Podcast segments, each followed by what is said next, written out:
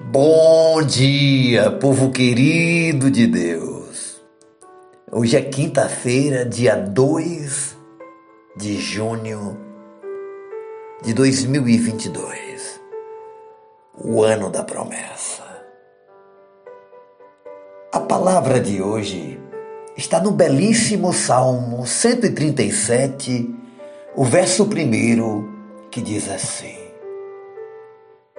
às margens dos rios da Babilônia, nós nos assentávamos e chorávamos com saudades de Sião. Nosso tema de hoje é o nosso lar não é aqui. Minha querida, meu querido, a história de Israel é um símbolo da história humana. Como os israelitas, hoje estamos longe do nosso verdadeiro lar. Vivemos num mundo cheio de tristeza e angústia, consequências naturais da entrada do pecado. Aqui, não é a nossa casa. A palavra de Deus afirma que somos estrangeiros e peregrinos, vivendo no mundo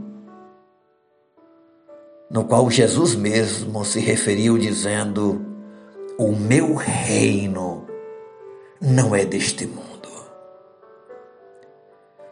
O salmista disse que enquanto os filhos de Israel viviam em Babilônia, com frequência sentavam-se às margens dos rios e choravam de saudade, lembrando-se de Sião, o Santo Monte, símbolo do governo de Deus. O perigo que corremos hoje é esquecer que este mundo não é o nosso lar definitivo. Estamos aqui apenas peregrinando. Por força das circunstâncias, rumo à casa do Pai. Somos estrangeiros vivendo num país alheio. E o fato de vivermos neste mundo pode levar-nos a contemplar as coisas da terra por mais tempo do que o necessário. Deitar raízes profundas é um risco. Lembrar quem somos, de onde viemos e para onde estamos indo determina nossas escolhas e as nossas prioridades. É bem verdade que precisamos sobreviver, trabalhar, estudar, construir uma casa para morar e educar os filhos. Isso é parte da nossa existência. Não podemos omitir-nos dessas responsabilidades. Mas até que ponto? Toda esta correria, toda esta loucura do tempo presente está nos fazendo esquecer da belíssima Sião, da cidade eterna. Fique ligado. Fique focado, porque somos passageiros. Que o Senhor coloque em nós cada dia o desejo da eternidade, não só para nós, mas para levarmos muita gente conosco, vivendo o Evangelho, pregando o Evangelho e sendo impactados pelo Evangelho. Cumpra a sua agenda de hoje, mas não se esqueça. Sião é a pátria eterna. Que Deus te console, te fortaleça. Que Deus abra os seus olhos e os meus olhos.